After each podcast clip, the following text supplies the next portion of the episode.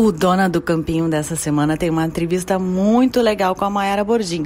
Ela é ex-jogadora, hoje trabalha no Atlético Paranaense e ela conta como é que foi esse processo até chegar nesse cargo que ela atua no Furacão hoje em dia. Ela também faz a passagem de ter disputado uma final de Champions League e pasmem, ao lado de Mata, que ela conta poderia jogar até com uma perna naquela época, porque é impressionante que a mulher destruiu naquele jogo. Ela conta detalhes até de bastidores de como é que foi aquela final. Ela também conta a formação das atletas nos Estados Unidos. Ela esteve lá, lá quando era mais jovem, ela fez esse processo de formação e nos relata como é difícil psicologicamente uh, avançar e por isso lá se formam as verdadeiras campeãs. A gente viu aí na decisão da última Copa do Mundo. Se interessou? Então confere aí que tá muito legal. Primeiro, como é que foi teu início de carreira? Assim, eu sei que tu passou por alguns clubes, clubes importantes, Centro Olímpico um deles, né? Que nossa, a formação de jogadoras lá era, sempre foi absurda, né? Uh, como é que foi teu início de carreira, uh, o começo lá, qual o primeiro clube e já pegando o gancho de qual a importância da formação da jogadora, da jogadora ter uma base? Oi, Cíntia. Primeiro, obrigada pela, pela oportunidade de estar aqui falando um pouquinho mais sobre futebol feminino é, e um pouquinho sobre a minha carreira. Eu, eu comecei, na verdade, no salão, né, que eu acho que é onde a maioria começa. Eu sou de Santa Catarina, aqui o futsal é muito forte, até pelas temperaturas. E então eu comecei em Chapecó, no, no futsal, que é muito forte no futsal feminino até hoje. E mas o, o meu pai sempre teve o sonho de que eu me formasse nos Estados Unidos. E aconteceu de eu acabar indo através de uma bolsa de estudos para os Estados Unidos. Então, a minha formação de campo mesmo foi toda lá nos Estados Unidos. Eu acabei me formando na faculdade lá, é, de primeira divisão da NCAA. E então foi muito produtivo assim para mim, porque eu tanto fisicamente que eu ganhei muita força muscular é, saindo do futsal indo para o campo fiz essa transição lá. É, tanto quanto taticamente, eu acredito que eles têm um avanço tático que ainda estão à frente do nosso em relação à disciplina tática quando se fala de futebol feminino. E, e acabou que eu, tecnicamente, eu tive que. Aí eu acho que eu tive que adaptar é, o, o que eu o que eu fazia aqui com o futsal, a gente dá muitos toques na bola, então eu tive sorte de ter um, um técnico que é absurdo, ele é metade alemão, metade americano, o nome dele é Thomas, e ele acabou fazendo essa transição técnica é, minha, que era a questão de é, tentar diminuir os toques na bola e tentar me posicionar de uma for numa forma no campo de volante que eu conseguisse é, ter menos toques na bola, mas de estar um ritmo mais acelerado de jogo. Então, foi isso que eu acho que na minha formação, falando de formação, que contribuiu muito para ser atleta que eu acabei me tornando. Uh, deixa eu ver o que mais. Acho que psicologicamente eles têm uma mentalidade e disciplina muito diferenciada lá também. Eu, eu posso confirmar é, que foi a pior é, experiência que eu tive na vida em termos de pré-temporada, eu uhum. foi uma coisa que eu nunca, depois que eu saí de lá, nunca vivenciei na minha vida, é, uma coisa tão tão limite do corpo físico e mental.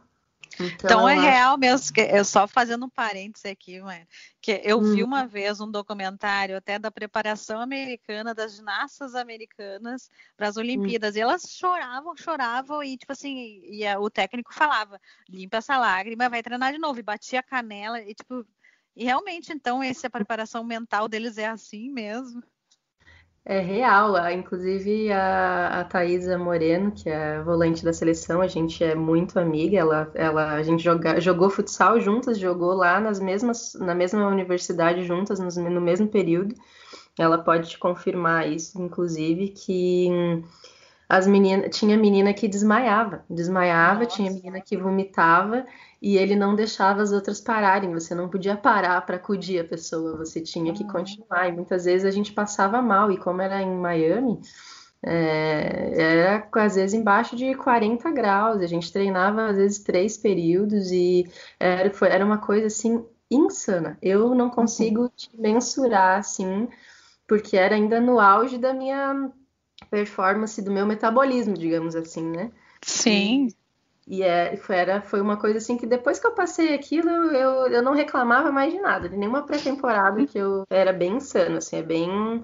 Mas aquilo te prepara de uma forma também para os jogos, ou para as adversidades, ou é, para momentos de pressão que parece que realmente é um treino que eles fazem proposital para você aprender a lidar com situações que real, realmente importam, assim, sabe? Que é uhum. as situações de jogo.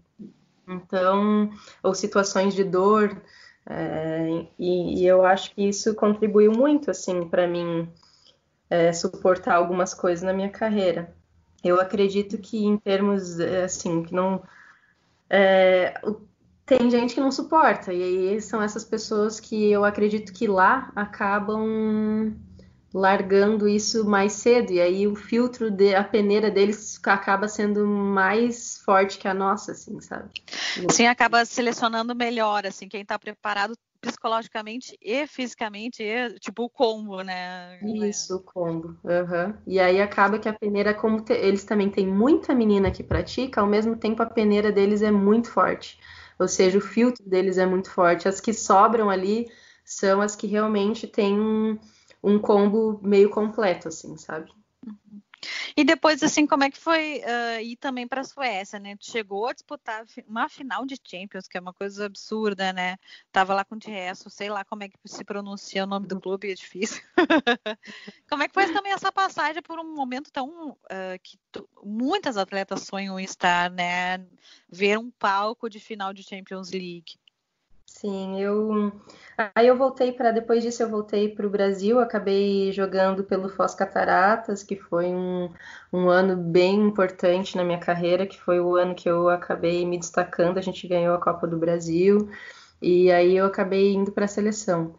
Logo depois disso, era preparação para Olimpíadas de Londres e logo depois disso eu fiquei um ano no Foz, já fui para o Centro Olímpico, onde eu onde acho que a vitrine fica muito maior por ser São Paulo. O Santos tinha acabado nesse momento, então muitas meninas tinham do Santos tinham ido para o Centro Olímpico. A gente acabou formando uma equipe muito forte, é, junto com o São José dos Campos também, que era muito forte na, naquela época. E a gente fazia batalhas de campo assim bonitas de se ver. E aí depois disso acabou que eu acho que fiquei uns dois, dois anos no Centro Olímpico e recebi essa proposta para ir para o Tiresô, na Suécia. Elas já tinham passado a fase de grupos da, da Champions. Nós fomos em quatro para lá, né? Eu, a Fabiana Simões, a Thaisa e a Hilane. A Marta já fazia parte do, do time. Então foi talvez tirando a seleção brasileira, uma das experiências mais significativas na minha carreira esportiva, assim, ver é, aonde o futebol feminino já tinha alcançado, isso foi em 2014, hoje elas, eles continuam subindo degraus, né? E naquela época aqui no Brasil a gente ainda estava muito atrás, continuamos atrás, mas a gente estava muito, muito mais atrás. E, e ver tudo aquilo foi a realização de um sonho de dizer, meu Deus, isso aqui tudo é, é muito possível, o futebol feminino é possível e já está acontecendo em outros lugares, por que não é, não acontecer no Brasil? Então foi uma experiência única, assim, uma pena a gente ter perdido na final, mas foi um baita jogo. A Marta foi, meu Deus, sensacional, ela estava até machucada nesse jogo e jogou, meu, é, nem, nem posso descrever o que, que essa mulher jogou. Tava tendo. Ela tava é com... fantástica, né? Impressionante. Não, tava com uma lesão muscular ainda e conseguiu jogar. A lesão muscular era na canhota, ela fez gol de direita, deu passe, fez o. Nossa. O... Eu, tipo, preciso só de uma perna, não preciso da outra. Boa definição para ela, né? Vou jogar assim, não preciso da. Mas a perna tá. Não, então não tem problema, não preciso da perna. E ela é o fenômeno.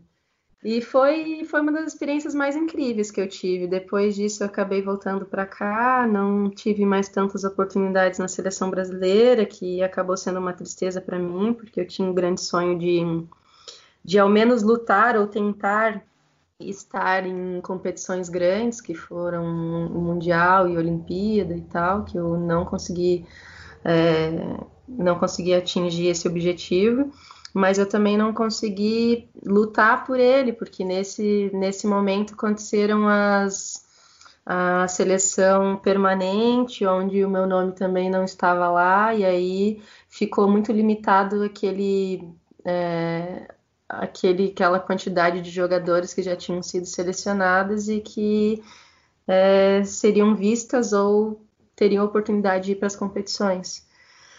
E foi mais ou menos essa, acho que é a história. Depois disso eu fui. Começou o Corinthians, né? Eu fui, comecei com. Ajudei a iniciar o projeto do Corinthians junto com a Cris Gambari. Eu fazia, na verdade. E como é que foi? Tu, você cuidava meio da base, né? Da, como é que foi esse projeto da base? Você levou esse projeto da base do Centro Olímpico para lá, para o Corinthians? Como é que foi isso?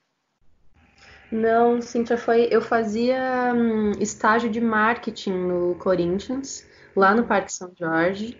E na, na época não tinha nem, nem um indício em que teria em que teríamos o futebol feminino no Corinthians. Mas eu já sabia por bastidores de bom senso, por bastidores de é, pessoas ligadas ao ministério que ia é, acontecer com é, uma obrigatoriedade dos clubes da, de, depois da, dali, daquele momento, mais, mais dois anos, ia surgir a obrigatoriedade dos clubes que estivessem no Profute para terem o futebol feminino. Isso foi, inclusive, um, algo que eu e a Aline Pellegrino lutamos junto. A Aline foi, inclusive, no Ministério do Esporte, nós fomos juntas é, participar é, dessas iniciativas do Profut e incluir o futebol feminino é, nessa nessa debandada aí, nessa para eles poderem legitimar, digamos, e que os devedores do Profut deveriam ser obrigados a ter o futebol feminino, que isso não era uma cláusula. E, e aí, como eu sabia que isso ia acontecer e eu trabalhava no Parque São Jorge, eu mesmo com a minha cara de pau, fiz um projeto e levei para o seu André Sanches. Na época era o, o Mário Gobi, que era presidente, mas o André ficava por ali, então acabei subindo, apresentando o projeto para ele. Contei para ele sobre a obrigatoriedade e ele, ele deu a, o sinal verde, ele me apresentou a Cris, que sempre foi uma é, guerreira ali dentro do Corinthians é, uma militante do futebol feminino, a gente se deu muito bem desde cara já. E nisso a gente começou a, a alimentar o projeto em duas frentes. Eu no que eu já, já conhecia, que eram é, comissões e atletas, e até em, é, tentar trazer o pessoal do Centro Olímpico para o Corinthians. E ela sabendo da, das necessidades que a gente teria que passar dentro do Corinthians, com da, sabendo das dificuldades, sabendo os caminhos que a gente ia ter que traçar para a gente conseguir suceder em um, em um ambiente que ainda tinha muitas restrições. Então foi isso, a gente acabou conseguindo com o aval da diretoria, conciliamos com, com uma parceria com o Audax, porque eu, eu na época também me dava muito bem com o seu Mário Teixeira, que é o dono do Audax, e que a gente tinha jogado paulista pelo Audax, sendo centro olímpico ainda. E aí a gente acabou, o André Sanches e o seu Mário já tinham um contato frequente em virtude dos, dos, das, dos negócios do futebol, entraram em um consenso e fizeram a parceria, porque naquele momento era o mais viável para o começo do, do, do, Corinthians. Então acabou favorecendo nesse, nesse momento. Depois acho que foi bom para ambas as partes que se separassem. Mas foi isso. Eu virei, depois de, de, tudo isso concretizado, eu virei apenas atleta mesmo. Eu não, não tinha funções de administrativas, digamos assim. Eu acho que era mais de aconselhamento do que outras coisas. E mas que... desde, desde que você começou no futebol feminino, você já era meio que dirigente, né? Então já, já atuava, já sabia seu papel ali, né, Manhara? Já sabia como agir, né? Eu não sei se dirigente ou metida dirigente, né? não descobri ainda. Mas eu sempre fui muito inquieta, assim. Eu, os, os meus pais, aliás, sempre é, falaram: ok, você quer fazer futebol, vai fazer futebol, mas você nunca vai deixar de estudar. Então eu nunca é, deixei de estudar, nunca deixei de é, procurar cursos e procurar. Sempre fui muito inquieta, uma, uma atleta muito inquieta. E eu, eu acho que eu tive uma vantagem que é também não depender do futebol, porque eu tenho um, uma família com que cons, consegue me dar um, um suporte, assim. Então, uhum. é, dentro do futebol feminino, na minha carreira, eu acho que isso foi muito importante, porque por muitas vezes, é, quando as necessidades surgiam, é, eu conseguia me impor ou de alguma forma dar a cara para bater, digamos assim, por várias outras meninas que não tinham outra opção, muitas vezes. Então, isso não me amedrontava, mas isso me expunha de uma forma que muitas vezes era ruim para mim. Eu, mesmo que eu fizesse pelo todo, de alguma forma, isso também, eu, como eu me expunha mais, isso era ruim para mim. Mas, Sim, assim, é, acaba prejudicando uma trajetória, né, digamos assim, né? Isso. Mas eu sempre vi isso como algo que a gente, eu ia conseguir colher ou ver coisas boas lá na frente e tal. Eu acho que isso vem acontecendo e, e eu acabei que eu sempre tentei me cercar de pessoas que, pelo menos, a, sabe, nessa, nessa a Cris, o próprio Arthur na época, é, eram pessoas que, que tinham tinham um, um norte para seguir, eles se faziam isso com caráter e faziam isso, então eu acho que acabou dando certo por isso. Hum, foi mais ou menos assim. Depois eu acabei indo para Espanha. Na verdade, eu tive um, um, problema de depressão no Corinthians. Uhum. Uhum. É, foi bem difícil para mim. Acho que eu tive algumas lesões bem graves. Eu fraturei nove costelas em um jogo. Depois, antes disso, eu quase amputei o pé com uma fratura de talos. Eu tive um risco de amputar o pé com uma fratura de talos.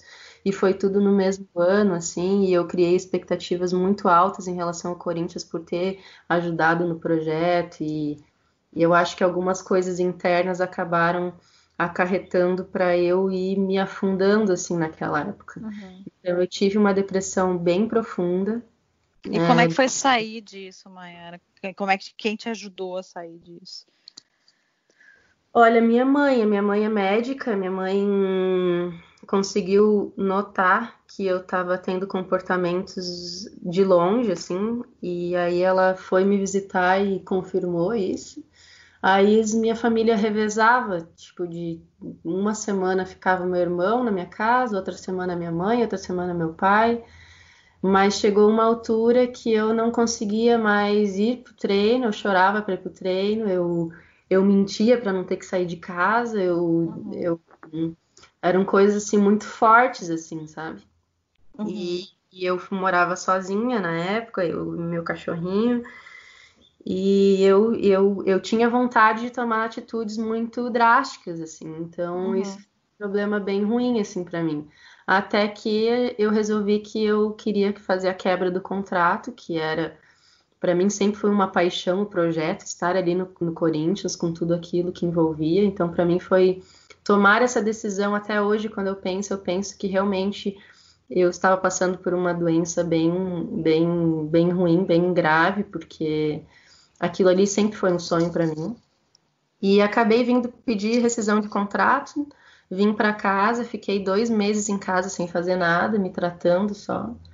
E fiquei por aqui, e aí comecei a receber propostas de outras equipes. E aí acabei, é, talvez, voltando a, a atuar mais pelo interesse financeiro, porque as coisas começaram a apertar também depois de dois meses, e eu sempre uhum. quis ser muito independente por causa das minhas escolhas, eu não queria depender dos meus pais, então eu ainda não estava pronta para parar, não me via pronta para parar. Aí eu acabei direcionando o meu foco eu vou parar, vou começar, vou continuar estudando, vou começar a preparar meus planos B, mas eu vou começar, se eu não tiver que propostas para clubes que tenham é, objetivos de conquistas, de títulos, que eu vá para clubes que tenham um aporte financeiro que, que realmente me favoreçam. E foi isso que aconteceu, eu acabei indo para Iranduba por um mês e meio, para jogar estadual. Depois eu, eu já recebi proposta da Espanha, fui para a Espanha, fiquei duas temporadas lá. Tive uma lesão grave no joelho de cartilagem que me incomoda até hoje para jogar minhas peladas. É, acabei é, tendo nesse período todo de dois anos me preparando muito, fiz cursos do Barcelona, fiz cursos. Pois é, é como é que foi esses cursos do Barcelona que você fez? Conta um pouquinho de, de, como é que eram esses cursos? Eram cursos voltados à gestão esportiva, voltado a patrocínios, ativação de patrocínios, voltado a marketing, é, uns a, a, a, toda essa parte de psicológica, de coaching eu fiz também, fiz de comunicação assertiva, fiz. Nossa, foram tantos cursos que talvez eu não lembro deles aqui. Fiz uns também no Brasil é de, de psicologia esportiva e coaching, então eu fui fazendo cursos, fui é, tentando aprimorar o espanhol também. É, o inglês eu já tinha, mas ele acaba enferrujando, então quanto mais você né, tenta é, praticar melhor. E foi mais ou menos isso a caminhada. E aí tive essa lesão, e acabei tendo oportunidade do Atlético no meio disso tudo. Pois é, no meio disso tudo, como é que surgiu esse é, é, estar também, né? Era num projeto do Atlético, no meio masculino, digamos assim, né? Como é que foi, como é que surgiu esse convite? Como é que é a tua função no clube? É, bom, nesse período que eu fiz, fui fazer, vim fazer minha fisioterapia aqui, eu fiz a, a cirurgia na Espanha e vim fazer, fui autorizada a fazer fisioterapia aqui no Brasil, minha recuperação. E foi na época da Copa do Mundo feminina também. Então, depois da Copa do Mundo, surgiram vários eventos para nós, atletas, é, falarmos sobre é, futebol feminino, sobre Copa do Mundo. E surgiu um desses eventos em Curitiba. É, e eu acabei contactando o Paulo André e a gente já se conhecia da época de Corinthians e de Bom Senso e de outras coisas é, através do esporte. Então ele me chamou para conhecer o, o CT. E eu acabei comentando com ele que eu estava com esses, esses planos B, essas ideias de, de parar, e ele sabia que eu sempre vinha me preparando para para essa parte, mas eu ainda não entendia em que área eu poderia ser mais produtiva. E ele me convidou a passar é, duas semanas passando por todas as áreas do clube, a, até como uma forma de me ajudar, né, a princípio, a me encontrar no que eu me a via. identificar, né? Isso, e foi na época que, é, inclusive, ele nem estava no clube, ele ficou uns dois dias e depois o eles viajaram para o Japão e ele ficou muito mais tempo lá, então eu acabei é, passando em todas as áreas do clube, conversando com as pessoas, é, me identificando com as áreas. E no retorno, ele ouviu feedbacks muito positivos ao meu, respeito é, com os coordenadores de área. E então surgiu na mente dele a proposta de que eu poderia fazer parte é, do, de, desse novo processo do CAP, dessa, dessa nova estrutura que a gente está formando, que eles estão formando né, ali. E, e aí eu fiz, passei por uma bateria de avaliações com coordenadores para saber se um processo de seletiva, assim, sabe, com todos os coordenadores de área. E acabou que a gente decidiu que o melhor lugar a princípio seria eu me via sempre como uma ponte assim entre é, comissão técnica, atleta, por ter a vivência dos atletas e conseguir reconhecer muitas das atitudes que eles tomam em campo, ou fora de campo, ou no dia a dia, é, pelo feeling, e, e, conseguir fazer essa, essa ponte entre atletas e comissão técnica, assim como é, as outras partes do clube com, com a comissão técnica também. Então a gente, eu acabei entrando como aceitando, eu achei que eu já não tinha muito mais perspectiva no futebol feminino e também estava me recuperando de uma lesão que me entristecia muito e eu acabei decidindo que pular em cima do, do cavalo encilhado é, seria uma, mais, mais benéfico para mim do que eu ficar no futebol feminino e deixar a aposentadoria chegar a hora que fosse, porque eu já vi muitas amigas, atletas minhas é, lutando é, depois de uma aposentadoria para conseguir um emprego bom é, dentro do esporte, e isso para uma mulher hoje em dia, dentro do, da, dos clubes que são mais voltados ao masculino, que é a maioria deles, né, que tem uma estrutura é, que favoreça o trabalho dessa, de qualquer pessoa que queira trabalhar com esporte é muito difícil. É muito difícil você entrar dentro desses, desses clubes. Então eu via como uma oportunidade que talvez não voltasse na hora que eu decidisse aposentar. Então eu acabei digerindo a minha aposentadoria é, no, no, no meio do caminho, assim. E entrei como supervisora do Sub-23, que é do aspirante. Que é o que também geralmente disputa o estadual, né, né Isso. né Mayara? E Isso. como é que é, é um clube que, nossa, é impressionante assim o crescimento a jato que teve o Atlético Paranaense. Muitos comentam que é depois que a arena foi construída, da Arena da Baixada, que começou essa, essa força do Atlético Paranaense. Como é que tu vê o segredo do Atlético Paranaense para ter essa tomar ter tomado esse corpo como clube, uh, como um clube relevante no cenário nacional. E formador de atletas, né? Pô, tem, tá, toda hora tá vendendo um atleta aí também, né? Um Sim. bom atleta, aliás. É, só fazendo um. Eu esqueci de complementar, hoje eu não sou mais supervisora do Sub-23, hoje eu mudei de função, eu sou é, supervisora de scouting e captação de todas as categorias do clube. Uhum. Então eu já, já mudei de função agora, de novo. é, e respondendo a tua pergunta, eu, quando fui fazer esse, esse estágio, digamos assim, dessas duas semanas para conhecer o, o Atlético, enfim, eu me apaixonei pela, pela estrutura organizacional e pelos processos do Atlético, pelos profissionais que tinham lá dentro.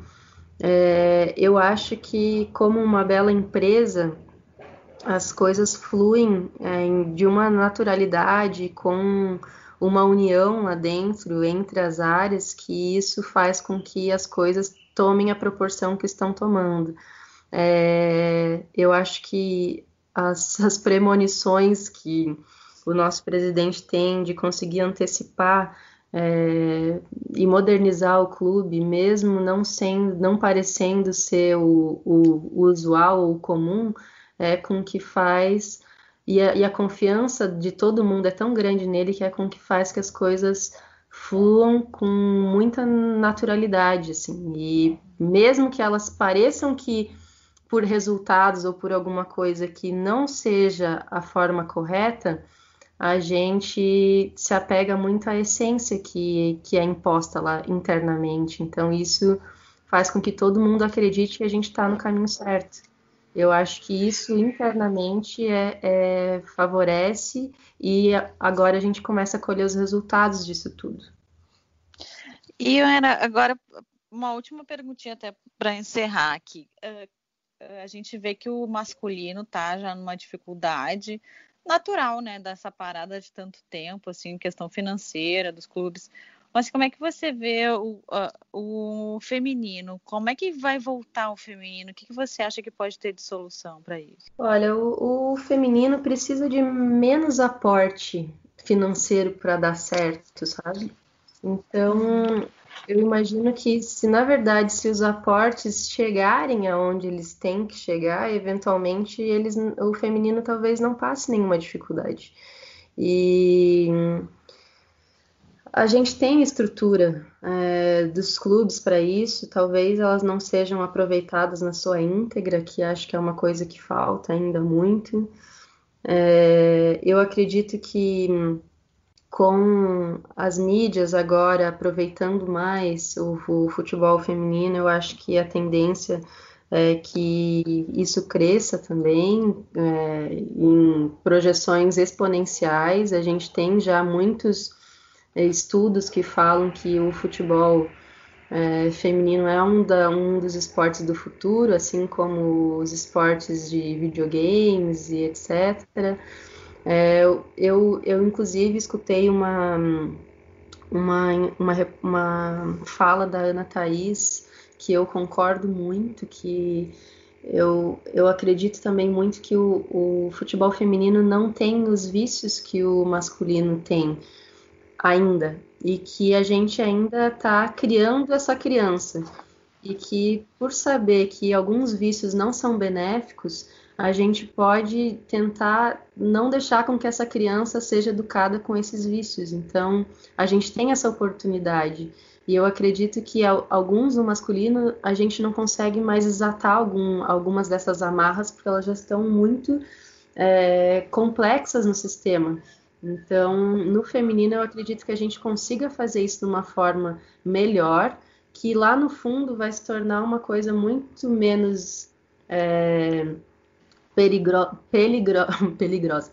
Perigosa. Perigosa, peligrosa. Peligrosa. Muito menos perigosa para investidores e muito um produto mais autêntico, um produto diversificado, um produto que chame atenção, mas eu acho que isso tem que tomar várias frentes, seja o futebol feminino como produto, seja como marketing, seja como organização e principalmente como fiscalização, que eu acho que é o que falta muito para o futebol feminino hoje.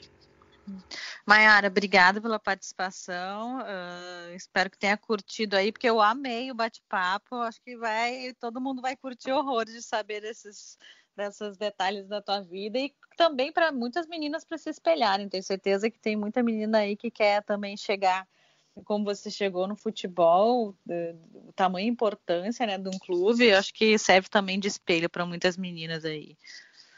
Ah, eu fico feliz, desculpa, eu falo um monte, né? Eu falei. Não, falei, tá ótimo. Ainda mais que é da, da, vida da a gente, da vida da gente ninguém sabe mais do que a gente, né? E pronto. Com vai, certeza. Mas obrigado, viu? Falei, falei, obrigada pela oportunidade, obrigada pelo convite, aliás, né? Foi uma surpresa para mim, mas eu fiquei super feliz. Eu sempre acompanho teu blog, tuas reportagens e fico muito feliz mesmo. É gratificante para mim. Obrigada. Um beijo, viu, Mayara? Muito obrigada. Um beijo para ti também. Tchau. Curtiu o podcast Dona do Campinho? Pois é, eu volto na próxima semana com mais uma atração se quiser participar dando sugestões, só ir lá no Twitter, Cintia Barlen, que eu tô por lá, viu? Um beijo, se cuidem. Dona do Campinho.